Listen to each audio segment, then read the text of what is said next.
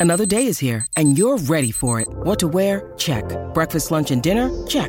Planning for what's next and how to save for it? That's where Bank of America can help. For your financial to dos, Bank of America has experts ready to help get you closer to your goals. Get started at one of our local financial centers or 24-7 in our mobile banking app. Find a location near you at bankofamerica.com slash talk to us. What would you like the power to do? Mobile banking requires downloading the app and is only available for select devices. Message and data rates may apply. Bank of America and a member FDIC.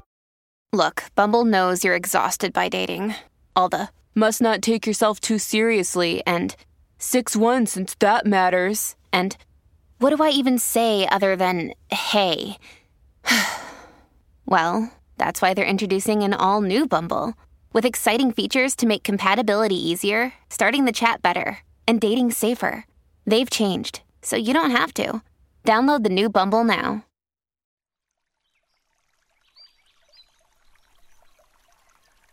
Hola de nuevo. ¿Cómo estás? Espero que de maravilla. Hoy una vez más toca hablar de nosotros, los seres humanos. Como sabes, este canal tiene dos objetivos principales. El primero y fundamental, evidentemente, es que logres conciliar el sueño y obtener un descanso adecuado. El segundo, conocer mejor el mundo que nos rodea y sobre todo a nosotros mismos. O dicho con otras palabras, profundizar en el autoconocimiento. Bueno, pues este audio tiene mucho de eso, por no decir que lo tiene todo.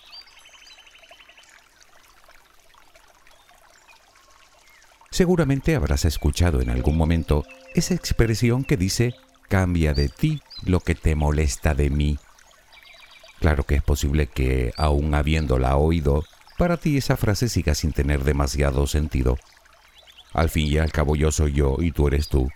Y pueden haber mil cosas que no te gusten de mí, que te produzcan algún tipo de rechazo, quizá rasgos o comportamientos o conductas que te desagraden. Desde luego espero que no sea así, aunque deduzco que en ese caso no me estarías escuchando. Pero bueno, seguro que conflictos de ese tipo sí que tienes o habrás tenido con alguien. Es natural, no todos tenemos la misma afinidad los unos con los otros. Hay personas con las que nos llevamos muy bien y otras con las que nos llevamos no tan bien. Es lo que tienen las relaciones humanas, que pueden llegar a ser muy complicadas.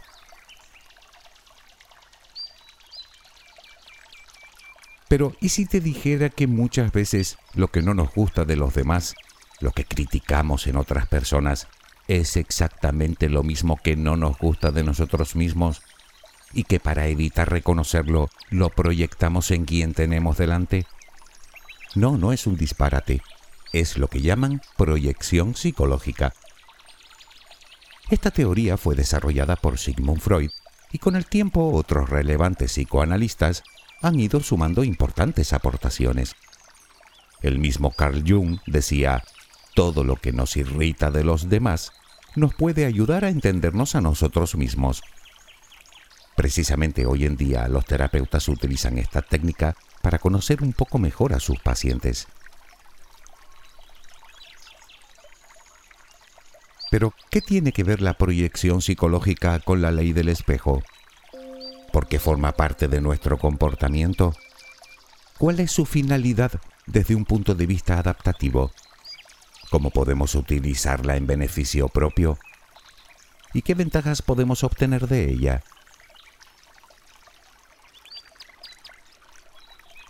Es obvio que mirar hacia adentro y observar cara a cara nuestros defectos, nuestras debilidades o lo que consideramos que no es aceptable o lo que nos resulta doloroso de nosotros mismos, sean conductas, emociones, sentimientos, incapacidades, culpas, heridas del pasado no cerradas o incluso traumas relacionados con nuestras vivencias, no es lo que se dice sencillo. De hecho, es más bien todo lo contrario, puesto que requiere de un cierto grado de valentía, de madurez y de una buena dosis de honestidad. No obstante, contamos con una herramienta muy poderosa que nos puede ayudar a conseguirlo, la ley del espejo.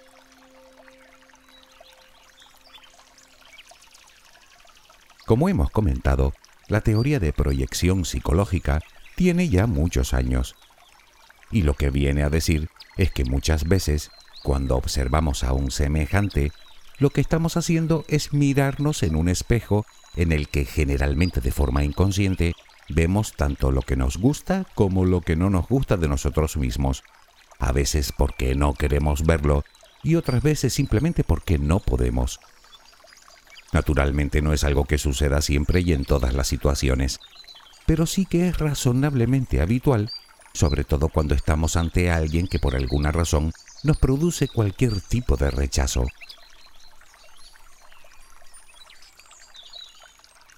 Pues bien, el célebre autor Yoshinori Noguchi ha ahondado en este concepto y digamos que ha elevado la teoría de proyección psicológica a la categoría de ley una ley a la que él llama ley del espejo.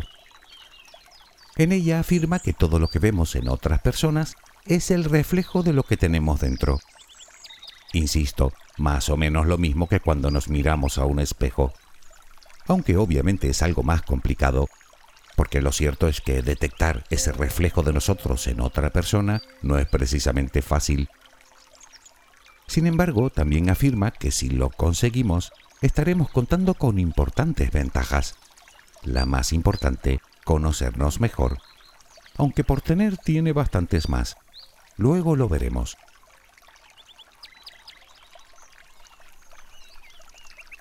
Empecemos por el principio. Quizá la primera pregunta a la que debemos responder es la misma de siempre.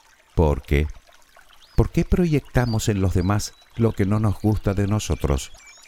¿Qué nos hace actuar así? Bueno, todo parte de nuestra visión subjetiva de la realidad. Vemos solo lo que queremos ver, en el sentido más literal de la expresión. Nuestro cerebro actúa como filtro y centramos la atención en aquello que nos resulta más significativo, tanto positiva como negativamente, por lo que nos resultará más sencillo identificarlo y detectarlo en los demás.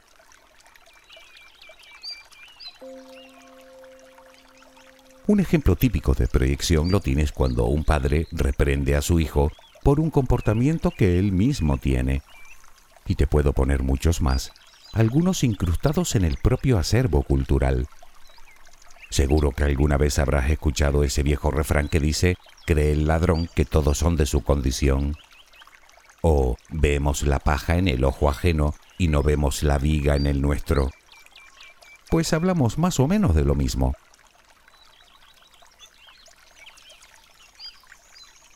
Pero entonces, ¿para qué sirve? Pues resulta que la proyección psicológica contribuye a proteger nuestra autoestima, justificando de alguna forma la parte que no nos gusta de nosotros, que es generalmente la parte que más nos cuesta aceptar. Sin duda es más fácil enojarse con otro que con uno mismo. Por lo que estamos hablando de un simple mecanismo psicológico de defensa que atribuye a los demás algo nuestro y que funciona como resistencia, por así decirlo, a enfrentarnos con nuestra propia identidad. Esta conducta defensiva, en definitiva, nos permite de alguna manera mitigar inseguridades, tensiones o incluso frustraciones con nosotros mismos.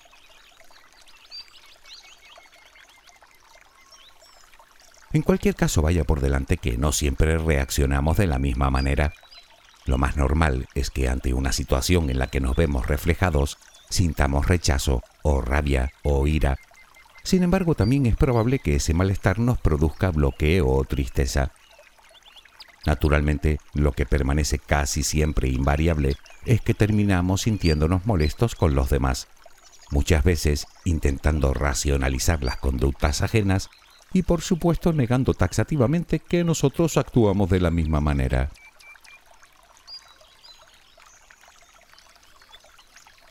Resumiendo lo dicho hasta ahora, tanto lo que te molesta como lo que te gusta de mí está en ti, lo cual implica algo más, algo que a buen seguro te resultará familiar. ¿Alguna vez habrás escuchado a alguien decir que la verdad no ofende? ¿A que sí? Pues resulta que funcionamos justo al revés. Cuando alguien me critica o me juzga, si eso que dice de mí me molesta, me irrita o me incomoda, me está comunicando algo que debo trabajar en mí. Mientras que si no me afecta en absoluto, lo que refleja es algo que el otro debe trabajar en sí mismo. No obstante, si bien esta es la forma más común o más básica en la que aparece esta ley, no es la única. Tiene distintas vertientes, dependiendo de la interpretación que le demos a la realidad del otro. La primera ya la hemos visto. El otro me refleja lo que soy. Es decir, la otra persona me muestra un rasgo que tengo y que no me gusta. Otra forma se da cuando la otra persona me hace lo que yo también me hago o hago a los demás. Por ejemplo, una persona me habla mal y resulta que soy yo quien suelo hablarme mal a mí mismo. En este caso, puede incluso que ni siquiera llegue a sentir aversión por esa persona, pues al fin y al cabo está en sintonía con la forma de hablarme yo. Lo que dicho sea de paso, explicaría por qué muchas personas se sienten atraídas por las relaciones tóxicas, llegando incluso a normalizarlas.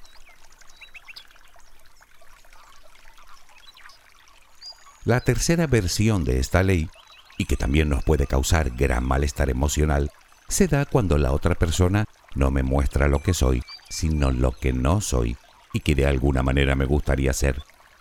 Por ejemplo, tengo delante a una persona que habla muy bien en público, mientras que yo tengo grandes dificultades para hacerlo.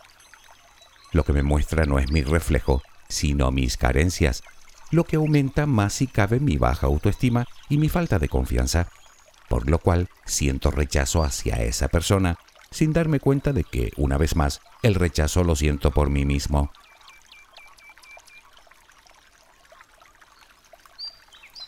Por último, una cuarta forma que podríamos atribuir a esta misma ley está íntimamente vinculada a nuestras propias expectativas y se trata de la idealización que a veces hacemos de los demás.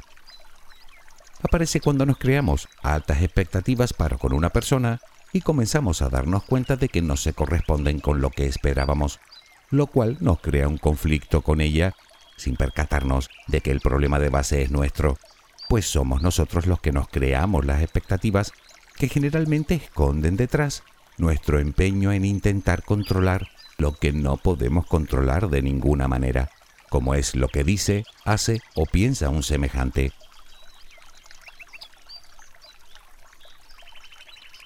Sea como fuere esta forma de pensar y de actuar, si bien es verdad que tiene una parte positiva, puesto que nos libera de alguna manera de una carga, al final tiene un grave inconveniente. Y es que ocultar nuestra propia realidad nunca soluciona nuestros problemas. Es más, probablemente los empeore. Lo cual nos lleva a la pregunta del millón. ¿Cómo puedo utilizar esta ley en nuestro beneficio? Bueno, para empezar está claro que la respuesta dependerá de la otra persona y de la forma en cómo nos afecte su conducta, es decir, que depende de si vemos nuestro reflejo en ella, o de si el reflejo es de lo que hacemos, o de si nos muestra lo opuesto a nosotros, o de si el problema está en nuestras expectativas.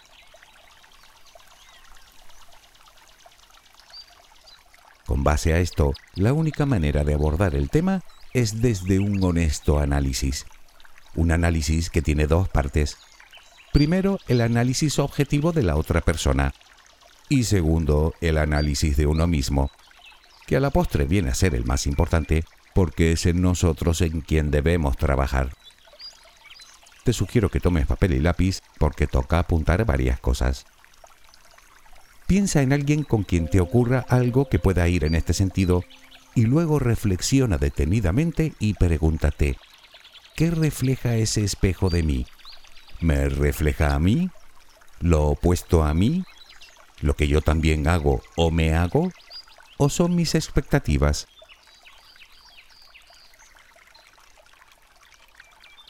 Vayamos al primero de los casos, es decir, cuando lo que nos molesta es por similitud con la otra persona. En este supuesto hablamos de una parte que no queremos ver ni aceptar de nosotros, algo que nos resistimos a reconocer. Por lo tanto, el primer paso es apuntar exactamente lo que nos incomoda de esa otra persona, con ejemplos concretos, y luego analízate a ti desde la honestidad, la objetividad y alejándote en la medida que puedas de la culpa. A continuación, busca las posibles similitudes, los aspectos que tienen en común. Recuerda que la autocrítica, bien entendida, es una de las mejores herramientas para conocernos. Por último, acéptate. Acepta que tú también tienes el mismo comportamiento, o los mismos sentimientos, o la misma forma de pensar, o la misma forma de reaccionar. Sabes perfectamente que en la aceptación está el germen de la mejora y de la transformación. A partir de ahí, intenta perdonar a esa persona y, más importante aún, perdonarte a ti. Eso te liberará de la carga y tal vez hasta mejore tu relación. No tienes por qué decírselo.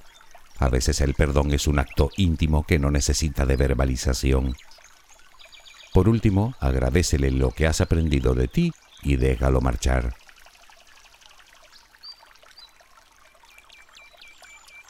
Supongamos que lo que te molesta de esa persona es algo completamente opuesto a ti. Pongamos por ejemplo lo de hablar en público. A esa persona no le cuesta lo más mínimo y tú te sientes incapaz de hacerlo. En este caso, lo que el espejo te muestra es tu propia inseguridad, tu falta de confianza, tal vez tu falta de valentía. Por lo tanto, una vez más, nos encontramos con aspectos que debes trabajar en ti. Apunta exactamente lo que te molesta de esa persona. Como ves, el problema no es suyo, es tuyo. Y así debes aceptarlo para luego comenzar a trabajar en tu autoestima. When you need mealtime inspiration, it's worth shopping Kroger, where you'll find over 30,000 mouthwatering choices that excite your inner foodie. And no matter what tasty choice you make, you'll enjoy our everyday low prices, plus extra ways to save, like digital coupons worth over $600 each week. You can also save up to $1 off per gallon at the pump with fuel points. More savings and more inspiring flavors make shopping Kroger worth it every time. Kroger, fresh for everyone. Fuel restrictions apply. Families have a lot going on. Let Ollie help manage the mental load with new cognitive help supplements for everyone four and up, like delicious Lolly Focus Pops or Lolly Mellow Pops for kids. And for parents, try three new Brainy Chews to help you focus, chill out, or get energized. Find these cognitive health buddies for the whole fam at ollie.com. That's O L L Y.com. These statements have not been evaluated by the Food and Drug Administration. This product is not intended to diagnose, treat, cure, or prevent any disease. Otro supuesto podría ser que lo que nos molesta es que hace lo mismo que nosotros nos hacemos o que hacemos a los demás. Tomemos como ejemplo el mismo de antes. Esa persona te habla mal, aunque tú no se lo hagas a ella. Aquí no queda más remedio que reflexionar si es una conducta que nosotros también practicamos. Tal vez haya alguien en nuestra vida a quien también hablamos de forma poco amable o como comentamos antes, quizás sea nosotros mismos. Observando el comportamiento ajeno, podemos aprender a ser más empáticos, a tratar a los demás como nos gusta que nos traten a nosotros y desde luego a tratarnos mejor a nosotros mismos.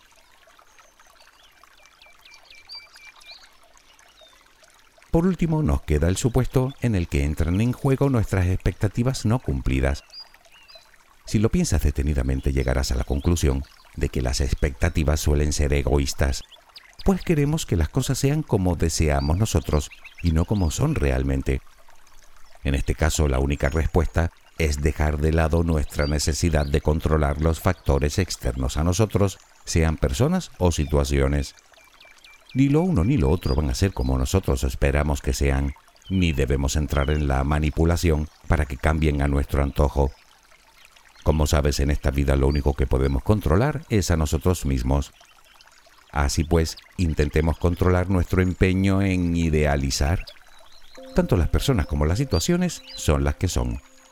Y sin duda lo más inteligente es tratar de aceptarlas, sin intención de cambiarlas, pues nos ahorraremos un buen montón de decepciones y frustraciones.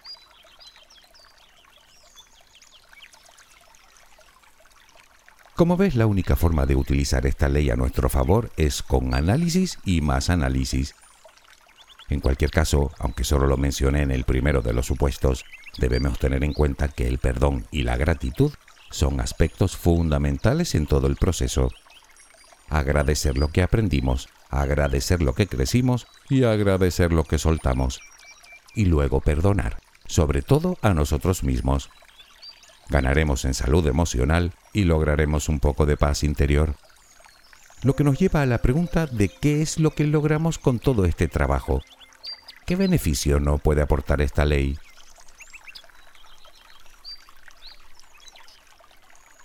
El primero ya lo mencionamos, el autoconocimiento, lo cual no es poca cosa, sobre todo porque no solo nos permite conocernos a nosotros mismos, incluido nuestro lado oscuro y nuestras sombras que todos tenemos, sino que también nos da la posibilidad de conocer mejor a los demás, lo que redunda en la mejora de las relaciones y nos hace ser más compasivos.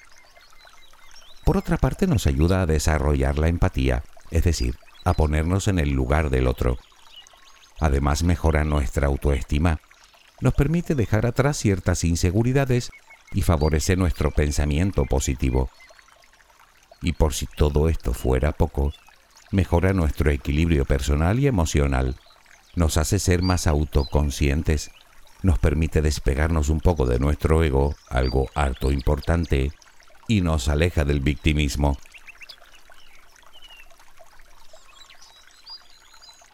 Como ves, son muchos los beneficios que esta ley puede aportarnos. Y creo que todos ellos los podríamos resumir en uno solo. Nos hace libres. Y creo que sabes perfectamente a lo que me refiero. Libres de cargas innecesarias, de peso extra en nuestra mochila, de lastre, que lo único que consigue es impedirnos despegar. Además ya sabes lo que se suele decir, lo que resiste, persiste. Pues haz que eso cambie Puedes hacerlo. Todos podemos.